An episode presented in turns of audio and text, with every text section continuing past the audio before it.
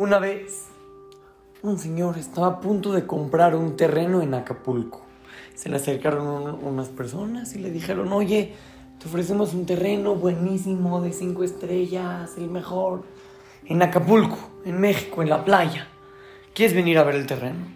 Ah, este señor dijo, me late. Viajó para allá y vio el terreno, era un terreno buenísimo, de cinco estrellas. Ahí iba a poder poner un hotel, iba a poder tener la playa y alberca y todo. De verdad se veía un terreno muy, muy bueno. Él sentía que si compraba el terreno, iba a ganar muchísimo dinero en muy poco tiempo. Y le latió mucho. Entonces llegó ya, quedaron el precio con los vendedores, ya habían arreglado todo. Y fijaron el día para firmar el contrato. Ya, quedaron el martes órale, el martes nos vamos a juntar y vamos a, a, firmar. Al otro día, este señor le marca a los vendedores y les dijo, ¿qué creen? La verdad es que el martes no puedo firmar. Dijeron, ¿por qué no? ¿Por qué no puedes firmar? dijo, no, porque justamente el martes es Yom Kippur. Y en Yom Kippur yo no estoy dispuesto a, a firmar un contrato es un día que, que nosotros los judíos no podemos firmar. Y los vendedores le dijeron, no, ¿cómo? ¿Cómo? Ya habíamos quedado el martes, no sé qué. Pero este señor se puso muy duro. El martes no firmo. El martes no firmo, ya. Trataron de mover la, la fecha del contrato para algún otro día, pero no era posible. No era posible.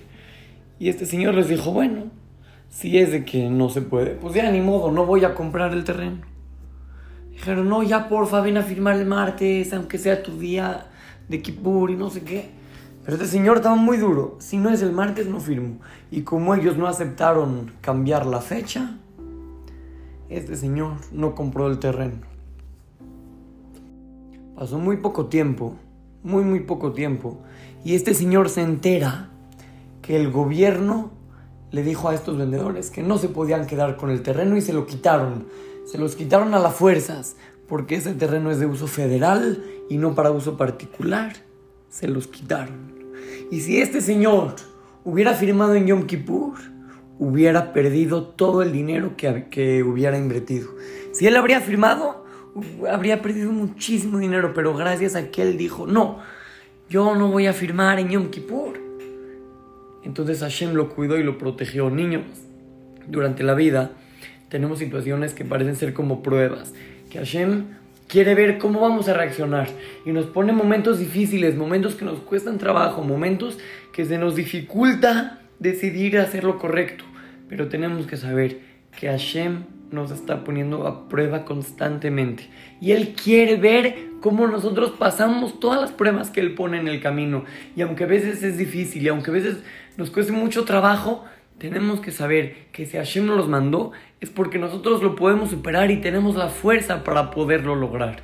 Muchas situaciones en la vida, en la escuela, en la casa, en las clases, en cualquier lado que estemos, nos vamos a poder encontrar con situaciones que, nos, que se nos dificulten, pero si le echamos ganas podemos, podemos lograrlo. Así es que, lo saluda su querido amigo Shimon Romano para Try to go kids. Talmud Torah, Monte Sinaí.